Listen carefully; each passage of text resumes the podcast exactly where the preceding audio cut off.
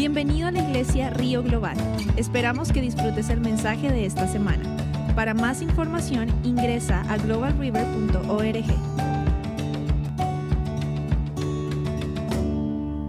Thank you, Lord. Gloria a Dios. Bendito sea nuestro Dios. Amén. Wow. Yo estoy. ¿Comí mucho hoy o qué? Se oye, como dice un amigo por ahí, fuerte.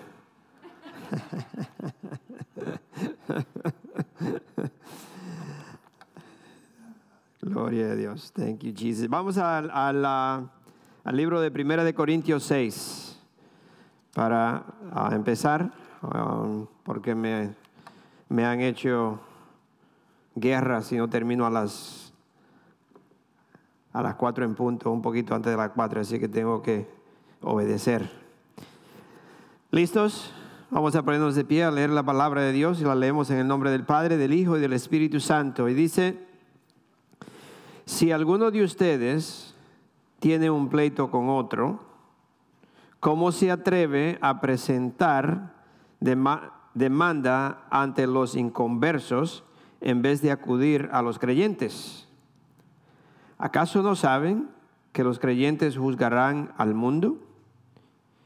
Y si ustedes han de juzgar al mundo, ¿cómo no van a ser capaces de juzgar casos insignificantes? ¿No saben que aún a los ángeles los juzgaremos? ¿Cuánto más los asuntos de esta vida? Por tanto, si tienen pleitos sobre tales asuntos, ¿cómo es que nombran como jueces a los que no cuentan para nada ante la iglesia?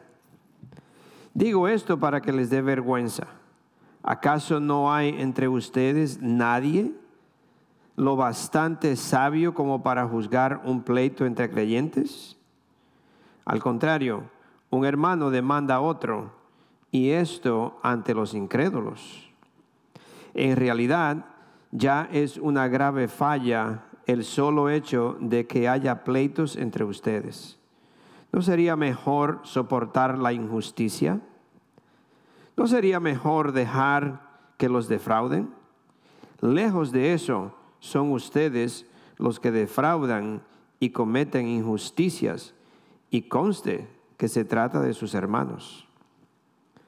¿No saben que los malvados no hered- herederán el reino de Dios? No se dejen engañar, ni los fornicarios, ni los idólatras, ni, idólatras, ni los adúlteros, ni los sodomitas, ni los pervertinos, pervertidos sexuales, ni los ladrones, ni los ávaros, ni los borrachos, ni los calumniadores, ni los estafadores here- heredarán el reino de Dios.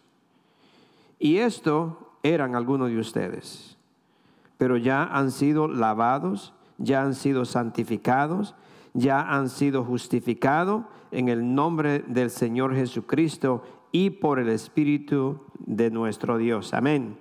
Vamos a sentar, puede sentarse, gloria a Dios. Ah, Podríamos titular esta, eh, yo voy a hacer una oración solamente para que ah, queríamos, quisiéramos o podríamos titular esta, esta predicación de hoy, ¿acaso no lo saben?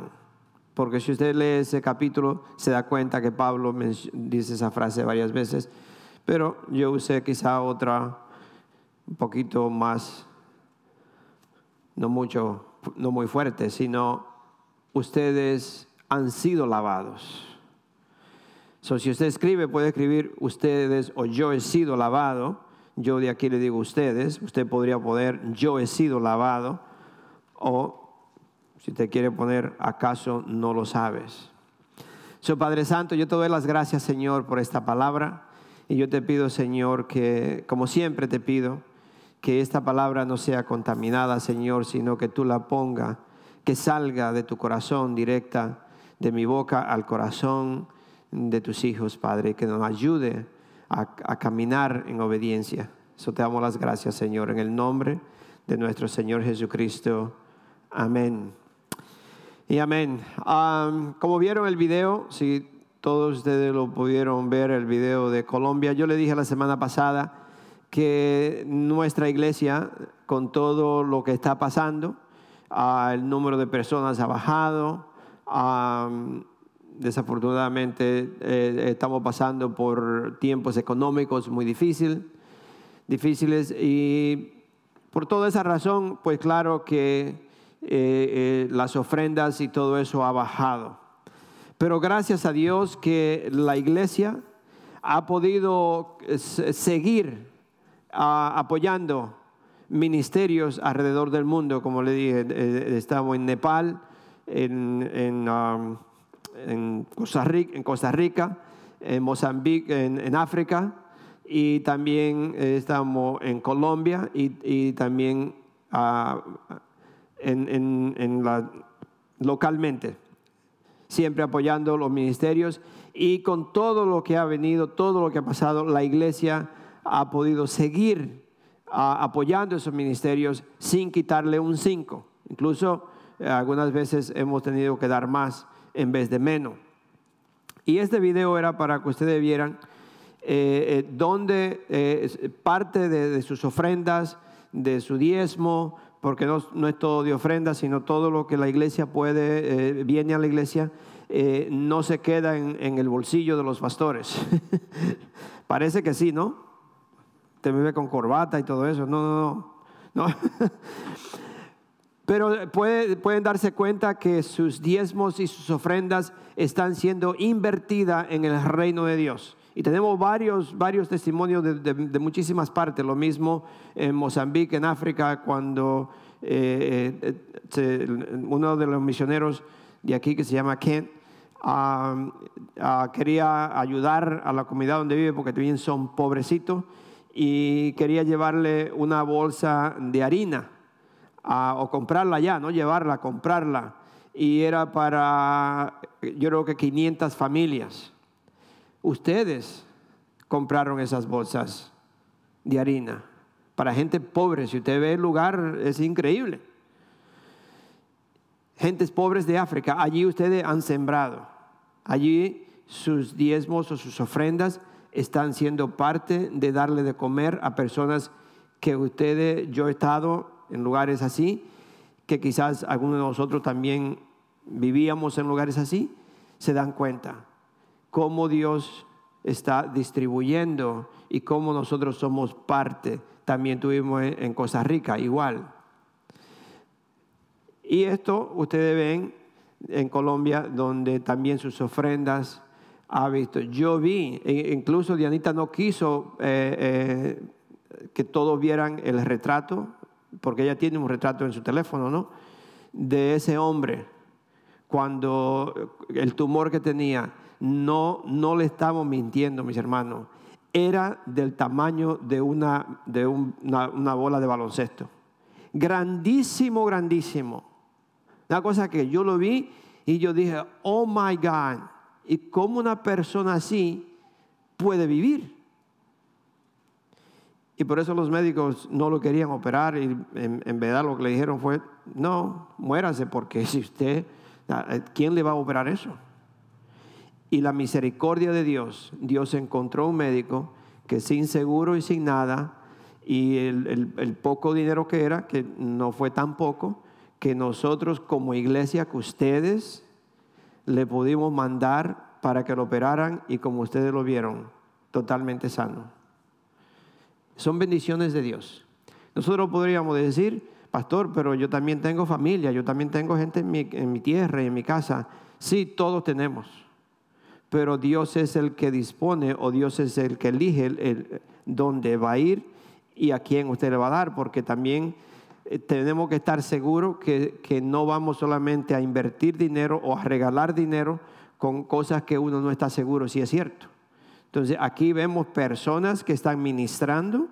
Dianita, ah, mi esposa, hace el cheque, no porque ella es la, sino ella tiene esa posición y Dianita ministra el dinero, ellos le mandan recibos y la iglesia tiene que tener recibo de lo que se está gastando para que si nadie diga dónde se fue este dinero, cómo a quién lo usaron. todo tiene que tener contabilidad de lo que se está haciendo. Por eso yo le digo, mis hermanos, yo no lo estoy eh, manipulando, sino que usted está en un lugar, usted está invirtiendo en un lugar donde las recompensas suyas vienen de Dios. Y yo le aseguro que lo que usted ha dado, lo que usted pone en las ofrendas y los diezmos, usted está sembrando en el reino de Dios. Dios le va a bendecir, como doña Rosa. Usted conoce a Rosa. No tiene mucho. No quiero decir más de ahí pero se preocupa de pasar un tiempo sentada, yo la he visto sentada y, le gusta tejer y teje y teje y teje para mandarle esto a personas que no tienen para comprar un abriguito, no tienen para taparse. Esas son bendiciones de Dios, que Dios los mira, Dios los mira. Y, no le voy a leer eso porque hay una, hay una parte en la palabra de Dios, incluso quizá el domingo que viene yo predico de esto, pero donde, donde vemos una persona que, que ayudaba y Dios vio todo eso y Dios le bendijo. Y sin ser cristiano. So Dios nos bendice. Ok. Gloria a Dios. Ya leímos el capítulo 6 o, parte del capítulo 6 de Primera de Corintio. Y quiero que vamos ahora a entrar en lo que el Señor tiene para nosotros. Ah, cuando usted lee este capítulo de, de, de 1 de Corintios 6, usted puede ver algunas cosas o algunas cosas van como a, sobresaltar, podríamos decir, como que está highlight. Eh, si usted lo lee, usted ve, parte aquí que están como highlight, como que sobresaltan eh, eh, lo que está diciendo. Quizá para usted lo que, lo que sobresaltó en, esta, en esta parte quizá fueron las transgresiones que Pablo menciona, las cosas, la, transgresión del ser humano, todo lo que leímos ahí, lo que las personas hacen, quizá para usted fue eso. Para mí fue otra cosa. Para mí lo que, lo que resaltó aquí, eh, que me hizo pensar o que me hizo decir, bueno, este es un mensaje que, que nosotros tenemos que recibirlo, fue ah, la ignorancia que hay en el creyente. Eso fue lo que más me hizo a mí ver este, este capítulo, la ignorancia, la falta de conocimiento o falta de entendimiento que tenemos nosotros como creyentes. Y yo no le quiero eh, tratar de traerle condenación, sino yo como lo, quiero exaltar a que nosotros vamos a pedir al Señor, Señor, abre mi entendimiento, abre mi, forma de, de ver tu palabra porque aquí hay tesoros que si usted no lo lee, que si usted no medita en él, si usted no lo busca, no lo encuentra y siempre va a vivir de una forma como que, con ignorancia. Es, es, ignorante a que tengo tantas bendiciones y no tengo acceso a ella. ¿Por qué? Porque no tengo conocimiento. Si tengo ese conocimiento, esas bendiciones son para mí, para yo eh, eh, están, están disponibles para mí. me, dio, me dio mucho pensar o me hizo, resaltó para mí la ignorancia que hay en los creyentes, de las verdades básicas que hay en la vida de un cristiano, verdades básicas. ¿Por qué le digo básicas? Es decir, son cosas eh, simples o, o ¿cómo dice? ¿Ah? Elementario como de la, secundaria, es decir, decir, cosas que uno le, cualquiera lo entiende, cualquiera lo puede ver. Son cosas que, que usted lo puede leer y lo entiende. Son verdades básicas en la vida de un cristiano. Pero desafortunadamente nosotros poco a poco no, nos, nos, estamos involucrando o estamos actuando como el mundo. Es decir, nos estamos involucrando de eh, una forma muy sublime o poquito a poquito nos estamos acostumbrando o acomodándonos y estamos eh, eh, involucrándonos en la forma del mundo. Y a involucrarnos o, a ser parte, actuando como el mundo, eso me impide ver o tener las bendiciones de Dios. Me impide, no la puedo recibir porque estoy también, eh, eh, como dice la palabra de Dios, no podemos comer de dos árboles. Una fuente de agua dulce no da agua salada, pero queremos las dos y no, no, no, coinciden, no podemos. Y estamos, por esa razón por la cual nos estamos involucrando o estamos actuando como el mundo, estamos perdiendo el testimonio de ser cristiano. Estamos perdiendo el testimonio de, que yo soy cristiano porque me involucro un poco con el mundo o soy parte de, lo que el mundo hace o de la forma que hacen las cosas, el comportamiento y un poquito y un poquito cuando vengo a ver yo eh, eh, pierdo el testimonio de que yo soy un hijo de Dios, de que yo soy cristiano vamos perdiendo ese testimonio. Y es horrible, mis hermanos, eso, porque muchas personas no quieren venir a la iglesia, no quieren aceptar a Cristo porque no han, no han calificado con una famosa palabra que es muy dañina y la cual es, ustedes son hipócritas. El cristiano es un hipócrita. ¿Usted lo ha escuchado decir? Sí, y varias veces. y qué horrible es eso cuando usted le digan, no, ¿para qué yo voy a ir si ustedes son unos hipócritas? ¿Por qué, por, qué, ¿Por qué tienen eso? ¿Por qué dicen eso? Tiene que ser porque muchos de los cristianos se portan de esa forma. Dan a la gente nos mira y, y, dice, no, tú no eres mejor que yo. Las cosas que tú haces, ustedes son hipócritas.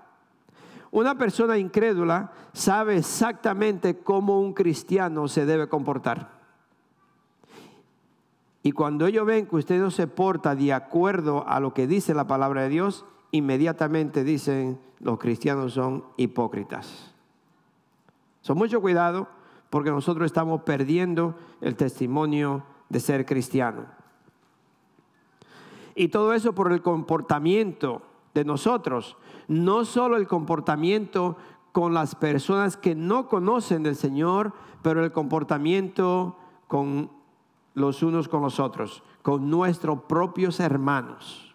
El comportamiento con unos con nosotros. Eso identifica o, da testimonio de quién somos. Dice la palabra de Dios, Jesús dijo que si ustedes se aman, que si ustedes en verdad se aman, el mundo lo ve a Él en nosotros. Hay matrimonios cristianos que viven en mi país, no sé de qué país, aquí no hay muchos dominicanos, algunos dominicanos y me entienden. En mi país dice, ustedes viven como perro y gato, dice. ¿Lo han escuchado eso en sus países? Sí. oh, pues estamos bien entonces. Hablamos el mismo idioma. sí, familias cristianas, hombres y mujeres, eh, esposo y esposa, cristianos. Y, los vecinos saben que son cristianos y, dicen, y son cristianos, no, no. si eso es cristiano, yo no quiero ser uno de ellos, porque ahí pelean más que nosotros y nosotros no somos cristianos. ¿Sí? ¿Cómo nos tratamos los unos a los otros? Y en este capítulo usted va a encontrar una frase o una palabra que Pablo repite y repite. Y dice, ¿acaso no saben? Y eso es lo que yo quiero que, quizás se nos grave.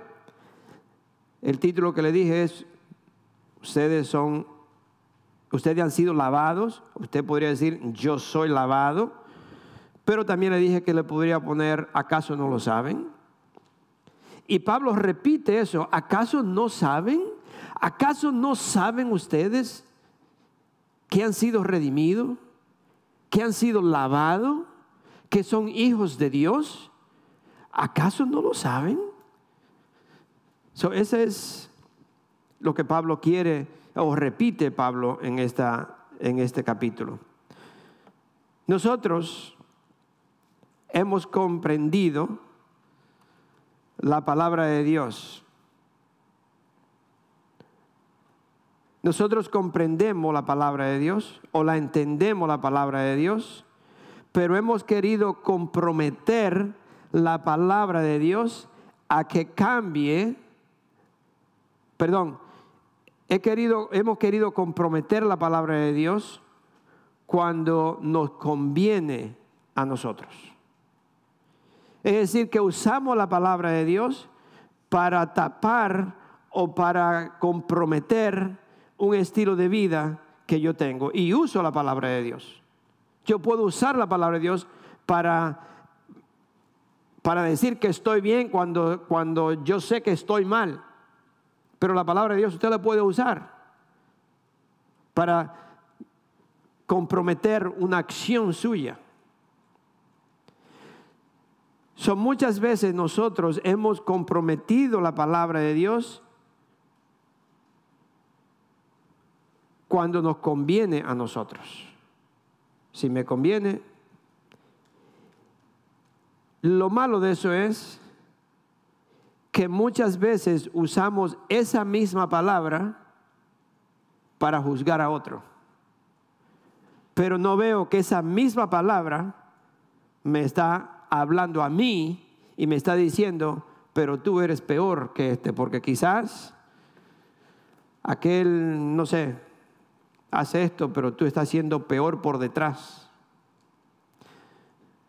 Una vez yo le dije, o alguien me dijo, se enojó porque aquí había una persona que estaba predicando en chanclas. Y no, ¿y cómo puede ser eso? Que una persona se sube a la plataforma y está predicando en chanclas. No, ya yo no regreso a esa iglesia. Porque ¿cómo puede ser? Eso es un insulto para Dios. Y yo dije, wow. Ok. Y ¿tú crees que porque yo uso corbata todos los domingos y quizá me veo con zapato un poquito mejor, soy mejor que esa persona? Chequea bien porque quizá yo soy peor que él.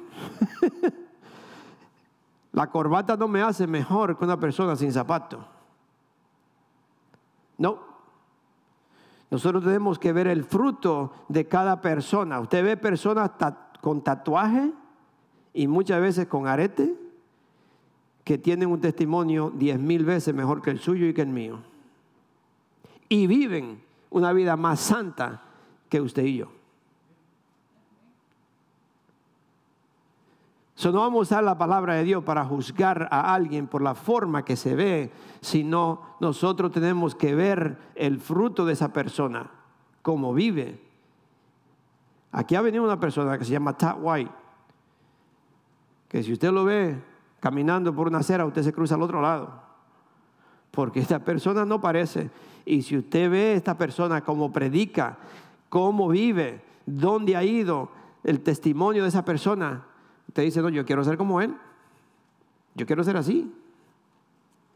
So, no vamos a usar la palabra para justificar lo que yo estoy haciendo, pero con la misma palabra quiero juzgar a otro. Porque eso no es lo que el Señor quiere. Por eso, por eso Pablo se sigue diciendo, ¿acaso ustedes no saben? Aquí habla de pelearse uno con otro, pero tiene que ver mucho con eso, con uno juzgar a otro y no uno verse a uno mismo yo le puedo decir que el pecado es pecado. Cualquier pecado es pecado y no hay un pecado que Dios no pueda perdonar. Amén. No hay nada que usted que haya hecho que Dios no le puede perdonar si hay un arrepentimiento. Si uno se entrega, si yo digo, Señor, perdóname por esto, yo no quiero vivir jamás volver a ser así o hacer esto, perdóname Señor, Dios es justo y verdadero y Dios puede perdonar cualquier pecado que sea.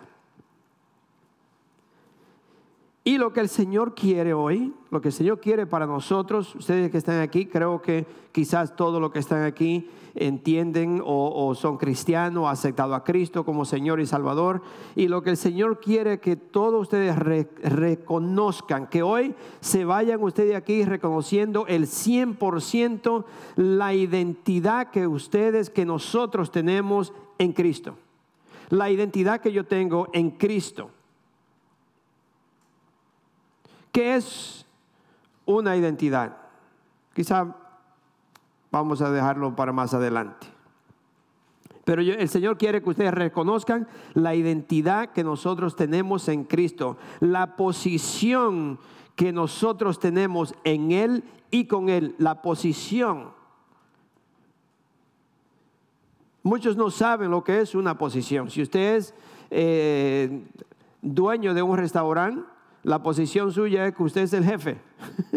y usted eh, saca al que usted quiera, pone al que usted quiera, porque usted es el dueño.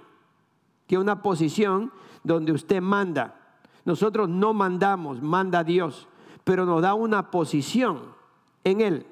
Tenemos una posición que usted debe de cuidar, que nosotros debemos de pelear, que debemos de mantener esa posición. Y lo que el Señor quiere que ustedes entiendan hoy, la identidad, que reconozcan la identidad que tienen en Cristo, la posición que tienen. Mire lo que dice Efesios capítulo 1.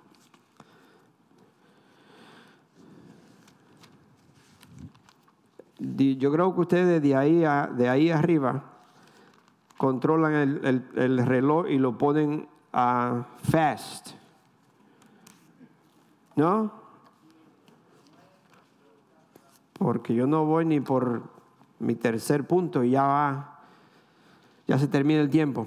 Ok, Efesios 1, rapidito del 3 poquito largo, pero tengo que leérselo porque yo quiero que ustedes empiecen a entender la identidad que tiene un hijo de Dios, qué posición tengo, dónde yo estoy, si soy un hijo de Dios y acepté a Cristo, cuál es mi posición. Dice, alabado sea Dios, Padre de nuestro Señor Jesucristo, que nos ha bendecido en las regiones celestiales con toda bendición espiritual en Cristo.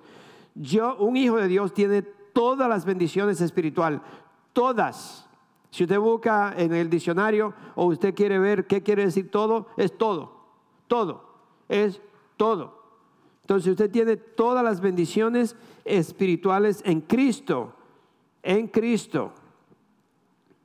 Dios nos escogió en Él antes de la creación del mundo para que seamos santos y sin mancha delante de Él en amor.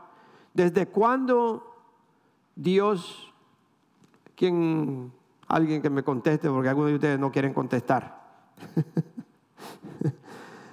¿Quién es aquí que contesta? Manuel. Aquí dice, Dios nos escogió en Él antes de la creación del mundo. ¿Cuándo fue que Dios te escogió? Antes de la creación del mundo. No sé cuándo fue eso, pero eso parece que fue más de 10 mil años, no sé cuántos años. Yo no había ni pensando estar en el mundo, no sé. Pero Dios me eligió antes de la creación del mundo. Él sabía que después de miles de años, un dominicano en un campo, sin zapato y sin nada, iba a nacer. Y que ese dominicano le iba a servir. Y Él me eligió a mí. Y así con todos ustedes, desde antes de la creación del mundo, dice la Biblia que nosotros como hijos de Dios fuimos crucificados con Cristo. Y eso hace más de dos mil años. Nosotros fuimos crucificados con Él. Y si usted lo lee, lo va a leer que está en el pasado. No va a decir van a ser. Fueron. Y ustedes resucitaron con Cristo. Eso fue la predicación esta mañana que usted lo puede escuchar. Muy bonito. Está Lisa si usted lo puede ver en YouTube. So, Dios nos escogió en Él antes de la creación del mundo para que seamos santos y sin mancha delante de Él en amor. Nos predestinó para ser adoptados como hijos suyos por medio de Jesucristo, según el buen propósito de su voluntad, para la alabanza de su gloria, de su gloriosa gracia que nos concedió en su amado en Él tenemos la redención mediante su sangre, el perdón de nuestros pecados conforme a las riquezas de la gracia que Dios nos dio en abundancia con toda sabiduría y entendimiento.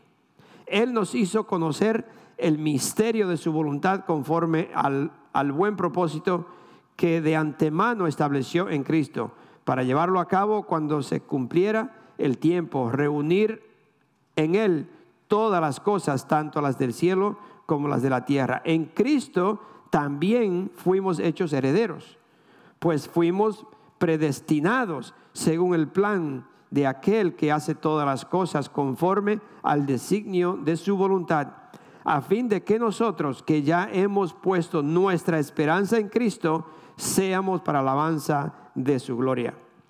En él también ustedes, cuando oyeron el mensaje de la verdad, el evangelio que les trajo la salvación, y lo creyeron, fueron marcados con el sello que es el Espíritu Santo prometido. Este garantiza nuestra herencia hasta que llegue la redención final del pueblo adquirido por Dios para alabanza de su gloria. ¿Dónde yo estoy? ¿Quién soy? ¿Cuál es mi identidad? Mi identidad es que soy un hijo de Dios y que Dios me ha sellado, me ha, me ha puesto un sello o, la garantía que el Espíritu Santo, Él depositó el Espíritu Santo en mí como garantía que soy un hijo de Dios, soy una hija de Dios y yo tengo una posición en Dios. Yo soy coheredero con Cristo. La misma herencia que tiene Jesús la tiene un hijo adoptado. Usted sabía que cuando usted adopta a un hijo por ley, la ley le exige que el hijo adoptado sea igual a un hijo natural lo mismo, tiene la misma, tiene que tener la misma herencia. Incluso usted puede dar un hijo propio, usted lo puede dar para que lo adopten. Pero cuando usted adopta un hijo, ese hijo adoptado ya no puede ser readoptado por otro. Solamente si uno muere. Pero si, mientras usted lo tiene, usted no lo puede decir, oh, ya yo no lo quiero. Yo quiero que otra persona lo adopte. Too late. La ley no se lo permite y ese hijo es suyo hasta, hasta el día que usted muera, porque usted lo adoptó.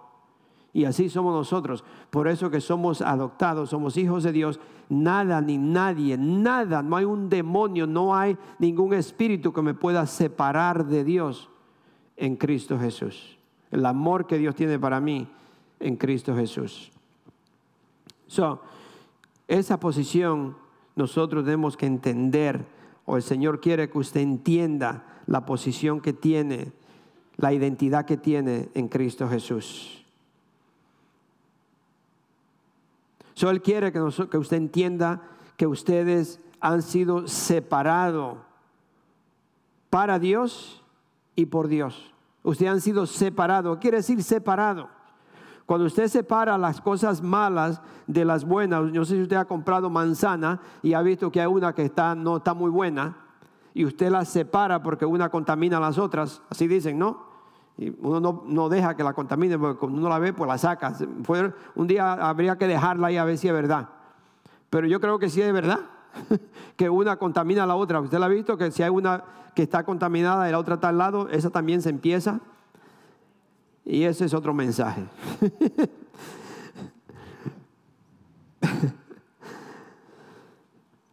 Dios nos ha separado del mundo, de la contaminación del mundo, y nos ha separado en un lugar porque somos hijos. Y en este lugar Él me ha limpiado. Yo soy separado por Dios y para Dios. Se lo puede leer en, Primera de Pedro 2, del 9 al 12, donde dice que somos un real sacerdocio. No ahora, porque se va el tiempo, así que usted lo puede leer después. Pero está en Primera de Pedro, capítulo 2, del 9 al 12. Y dice que ustedes son real sacerdocio, escogido por Dios, una nación santa, escogido por Dios. Yo no lo escogí, ni usted mismo se escogió. Usted no se eligió, usted va a buscar un trabajo y, usted va a decir, me dieron el trabajo. Usted no se elige, a usted lo eligen. Entonces Dios nos eligió a nosotros a ser una nación santa, real sacerdocio. Dios lo hizo, no nosotros. Y en 1 Corintios 1, 2 también habla, ese lo puedo leer rapidito porque no es largo. Pero en 1 Corintios, el capítulo 1 y el versículo 2, es bueno, siempre yo le he dicho, tenemos que estar familiarizados, tenemos que entender el entendimiento de la palabra de Dios. ¿Por qué?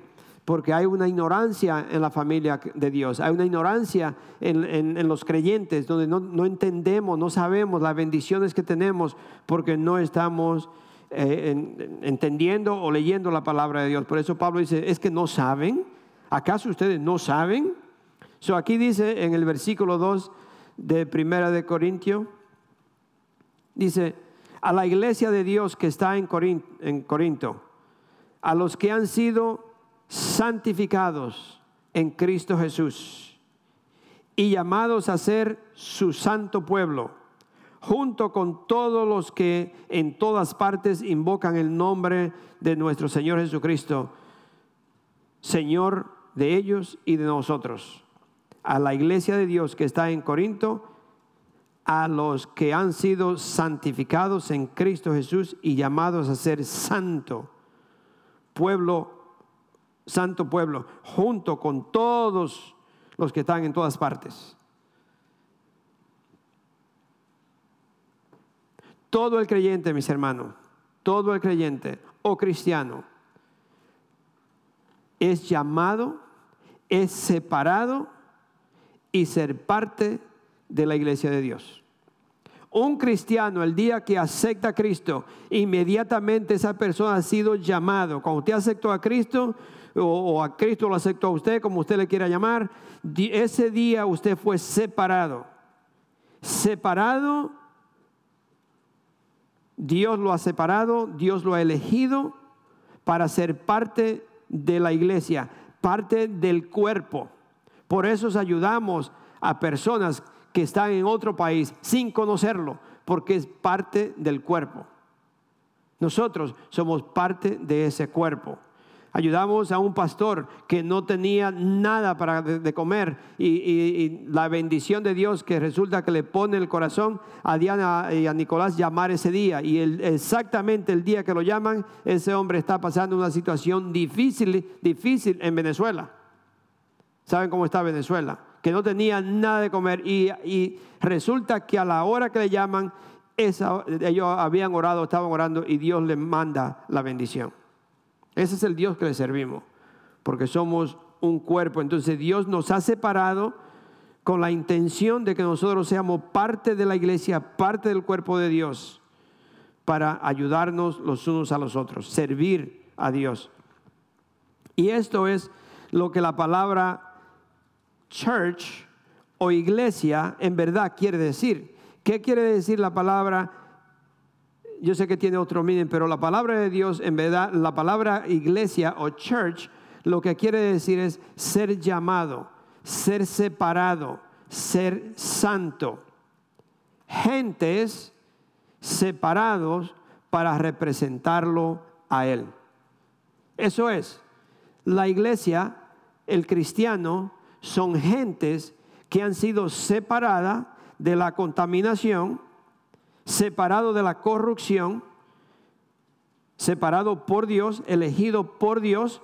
Yo estaba allí, yo también me iba a contaminar o estaba contaminado, pero Él me saca, me limpia con el propósito de ser parte de, una congregación de, la iglesia para yo servirle a Él o representarlo a Él. Esa es la única razón que usted está aquí.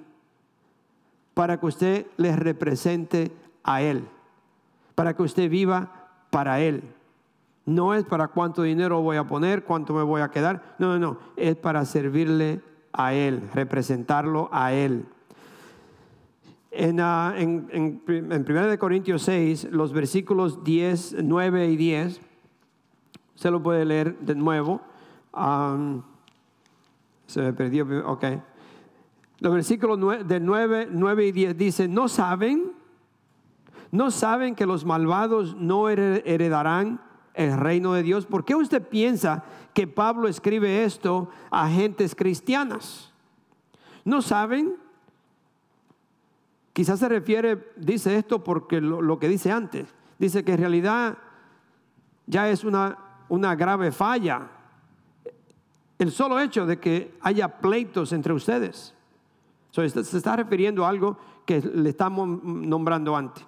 Dice, ¿no saben que los malvados no heredarán el reino de Dios? No se dejen engañar, ni los fornicarios, ni los... Ahí le dice la lista. Que estas personas, estas personas que viven así, que son eh, de esta forma, estas personas no van a heredar el reino de Dios. Entonces está diciendo, ¿no saben ustedes que ya Dios lo sacó a ustedes de esa contaminación? ¿Es que no entienden? que ustedes ya no son parte de eso? Porque si siguen siendo parte así, esta gente no heredan el reino de Dios. Esa gente no puede decir, yo soy un hijo, soy una hija de Dios, o yo voy a ir al cielo. Porque siguen viviendo en la contaminación. Entonces él está diciendo, ¿ustedes no saben que el que vive así no hereda el reino de Dios?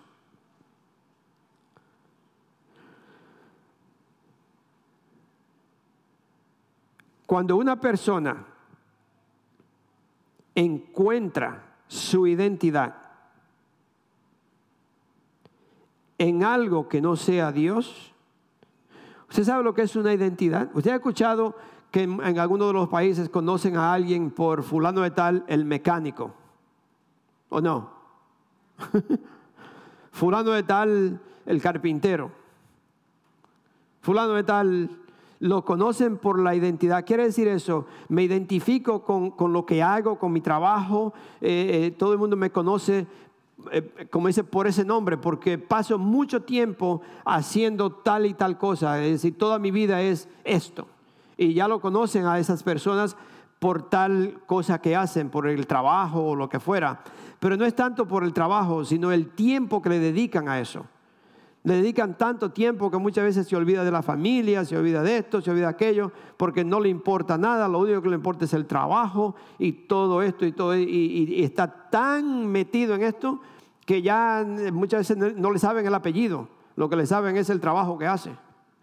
no lo conocen por el apellido, dicen fulano de tal, el, el, el carpintero, el mecánico, o lo que fuera, el mesero. Cuando usted escucha, cuando alguien le dice, cuando usted oye, oye el nombre, Pablo Picasso, ¿qué es lo primero que le viene a la mente? Pintor. ¿Sí? Es decir, la identidad de Pablo Picasso es pintor.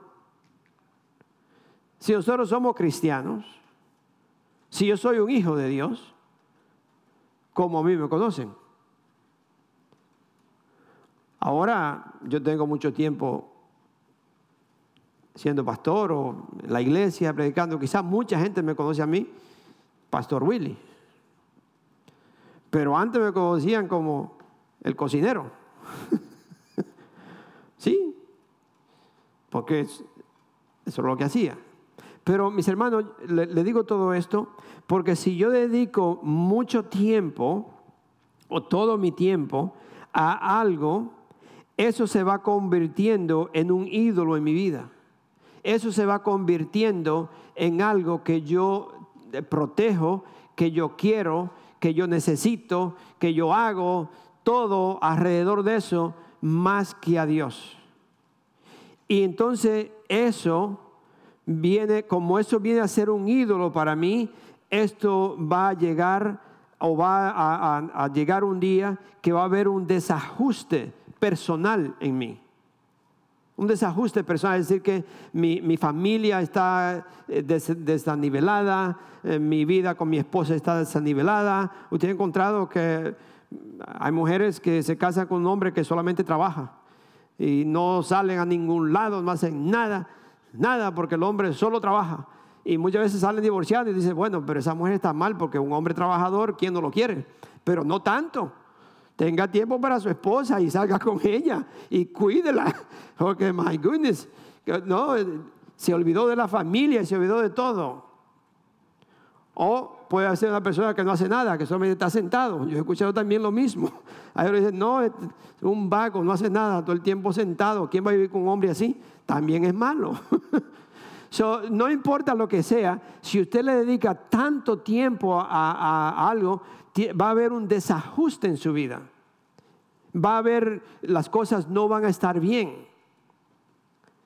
Y por eso es que solamente nosotros no podemos hacer, nada mm, así, porque todo eso trae un desajuste personal y muchas veces un fracaso en la corporal, es decir, un fracaso en la misma familia se va formando un fracaso, los hijos se van para otro lado, usted tiene problemas en la casa, eh, sea que sea, no tiene una relación con Dios, entonces empieza a haber un desastre corporal, no solamente personal, pero corporal.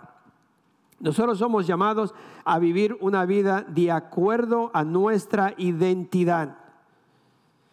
Y esa identidad viene de Cristo, o Cristo es que nos da a nosotros la identidad. Somos hijos de Dios y vivimos de acuerdo a la identidad que Cristo nos dé a nosotros. Hemos, hemos encontrado a algunas personas supuestamente cristianos que parece ser que la identidad que Dios le ha dado no tiene ningún valor o importancia para ellos, por la forma que viven, la, forma que hacen. Se le ha olvidado lo que el Evangelio hizo en su vida. Entonces tienen una vida eh, muy, muy desastrosa, una vida que no concuerda con la palabra de Dios. Cuando uno se olvida, cuando usted se olvida de su identidad, no trate de agarrar o aprender otra identidad. Si usted ha perdido, si usted ha fallado en las cosas de Dios, no trate de buscar otra identidad, no trate de irse para otro lado. Usted regrésese y acuérdese quién es usted. Hay muchas personas que se le olvida que son hijos de Dios y el día que fallan o el día que, que como que no actuaron bien, se, en vez de acercarse a Dios, se van yendo para otro lado y quieren agarrar otra identidad. No, mi hermano, regrésese a Él, vuelva hacia Dios, regrésese y acuérdese y diga, no, yo soy un hijo de Dios. ¿Se acuerda cuando compara ahí con un animal que si se va al lodo y se vuelve a enlodar y otro que... Hay muchas personas así. No, nosotros, si yo me, regreso y yo me acuerdo el, el, lodar que yo vivía, yo me acuerdo la inmundicia que nosotros vivíamos. Usted se acuerda, no uno más que otro, pero usted se acuerda la, la, la oscuridad que andábamos y cuando usted solamente de usted poner un pie así dice, ay no, no, yo para allá no vuelvo. Perdóname Señor que tan siquiera me acerqué, pero no, no, no, no, no, yo no me quiero acercar más. Entonces así es, usted se acuerda inmediatamente, no, yo soy un hijo, yo soy una hija de Dios, yo no puedo vivir así, yo no puedo hacer estas cosas, yo no puedo hablar de esa forma, yo no puedo ver lo que estoy viendo, yo no puedo, eh, porque soy un hijo de Dios, Dios no me, lo, no me lo permite, yo, soy, yo no puedo volver a hacer lo que yo era antes. reconocer, volver a mi identidad. Nosotros somos, usted es un hijo de Dios, ustedes han sido separados para Dios, para representarlo a Él. Vamos a eh, ese mismo capítulo que estábamos en Corintios. Mire el versículo 11.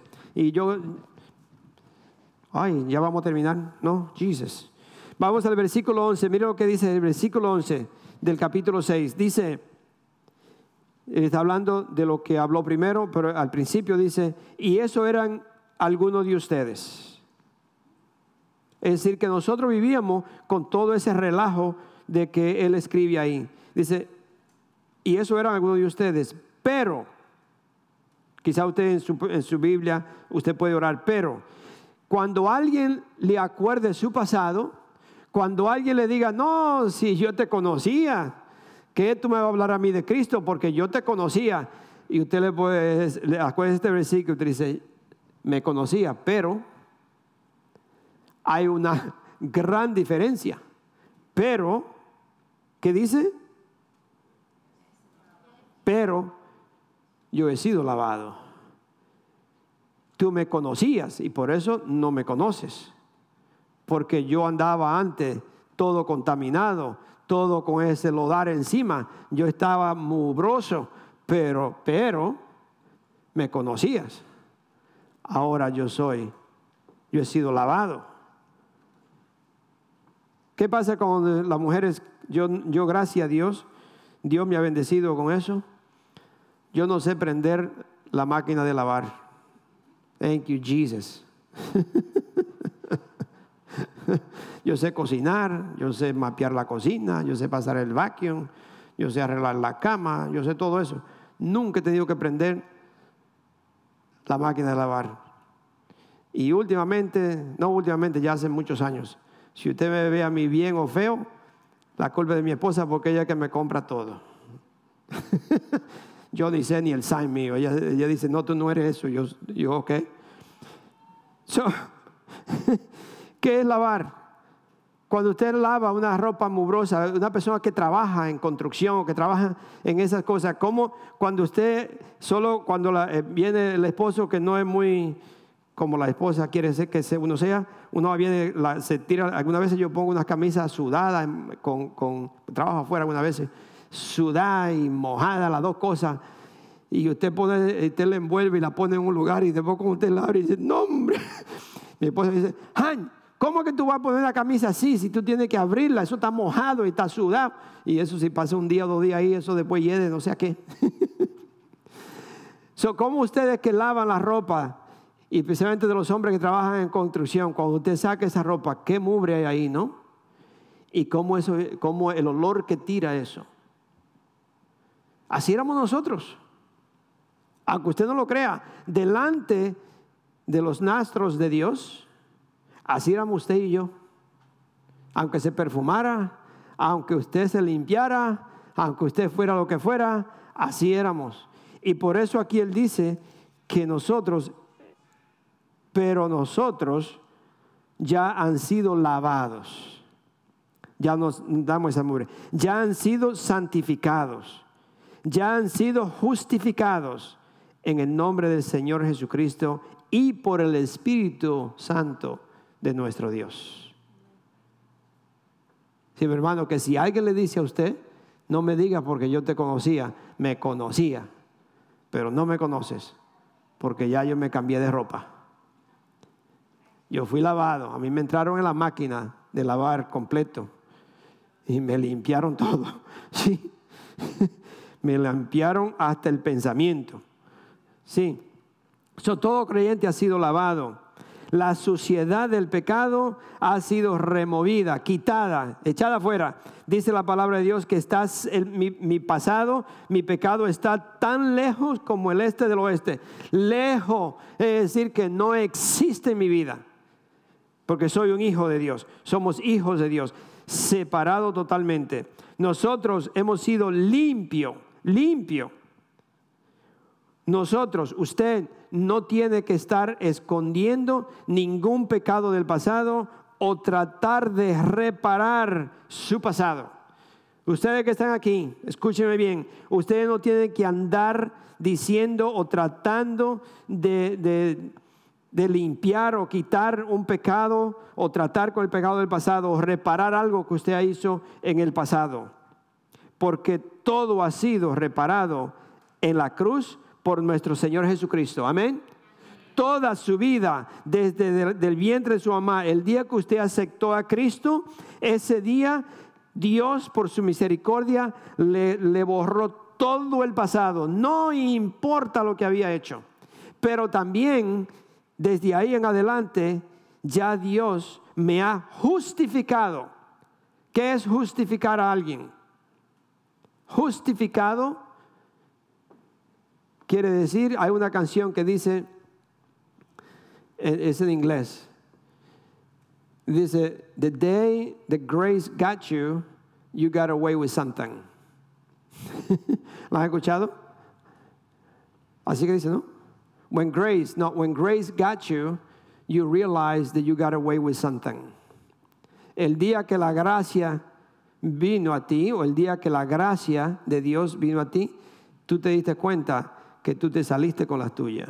Es decir, tenía algo escondido y solamente por la gracia de Dios, Dios no lo tomó en cuenta. Solamente por la gracia de Dios. Es decir, que todos nosotros teníamos basura escondida. ¿Sí o no? Dos amén y dos cabezas así. ¿Sí?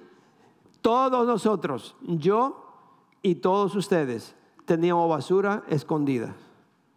Y el día que Dios me salvó, me di cuenta, oh my God, gracias Padre Santo, que no tomaste en cuenta lo que tenía escondido.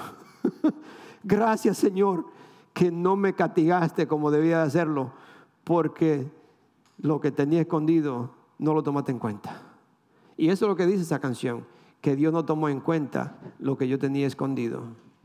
Y por su gracia y su misericordia me salvó. Amén. Pueden leer más adelante, si usted lo puede leer, todo ha quedado pago en la cruz, todos nosotros somos salvos por el Señor Jesucristo. usted puede ver en Colosenses capítulo 2, el versículo de 13 al 17. Colosenses 2, 13 al 17. Amén. So, nuestro pasado ha sido borrado en Cristo Jesús. Gloria a Dios. Nosotros hemos sido santificados. Santificado. La santificación es un proceso. Es decir, que yo vengo a Cristo, yo lo recibo como Señor y Salvador y me entrego a Él, le confieso todos mis pecados, pero todavía no soy santo. Es decir, que Dios empieza la santificación en, en mí. Va a haber personas que lo van a rayar. ¿Usted ha visto una lima cuando raya algo? Por eso Dios pone personas difíciles al lado mío para que me vayan, me vayan quitando el, enojo, para que me vayan limpiando, para que me vayan rozando ahí y yo tengo que ir aguantando y tengo que, oh my God, lo quiero, lo quiero pegar, y, pero el Señor lo mantiene ahí, pórtate bien. Y poco a poco, poco a poco, Dios me va santificando, me va quitando, me va limpiando. ¿Ha visto como una persona, eh, coach, eh, ¿cómo dice? No, cuando una persona sabe hacer un águila de un tronco grande, ese tronco ahí todo feo, que la persona, solamente una persona que sabe hacer eso ve un águila, pero yo veo un tronco que ni siquiera me dicen eh, escultor.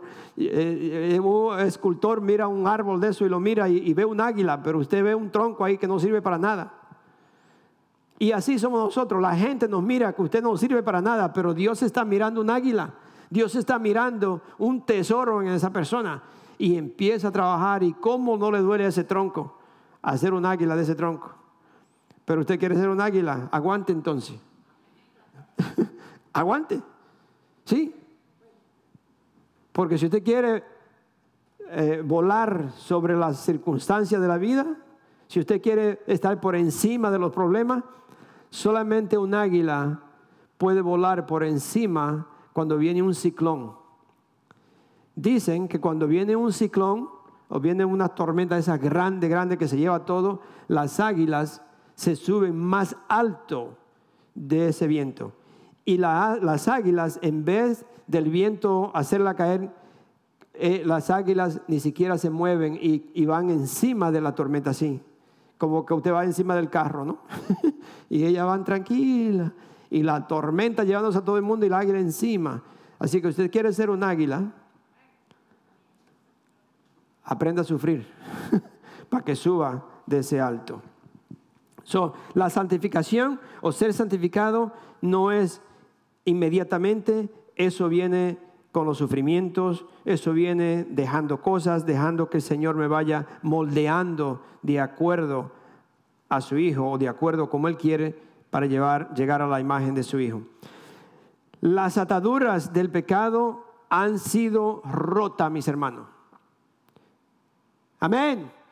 Gloria a Dios, no se me duerman. Las, las, ataduras del pecado han sido rotas. Nosotros somos libres, los hijos de Dios son libres. Usted, usted no tiene que vivir bajo el miedo o la mentira de Satanás. Que, que, el pecado lo va a agarrar, que no puede hacer esto, que no puede hacer aquello y que yo soy... No, mis hermanos, nosotros somos libres, usted puede gozar, usted puede vivir una vida llena de gozo en obediencia con el Espíritu Santo. Usted puede gozar de su esposa, gozar de sus hijos, gozar de la tienda, gozar de la comida. Usted puede gozar de todo, siempre con el entendimiento que yo tengo que obedecer lo que el Espíritu Santo me está diciendo. Siempre, con el poder del Espíritu Santo, nosotros podemos gozar de toda la creación que Dios ha hecho para sus hijos. La perspectiva, ¿cómo se dice?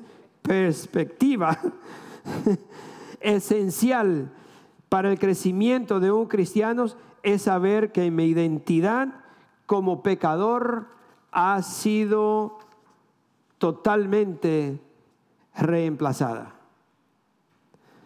Que mi identidad como pecador ha sido totalmente reemplazada. ¿Con qué? ¿Con qué ha sido reemplazada?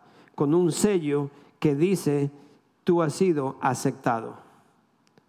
Tú has sido aceptado.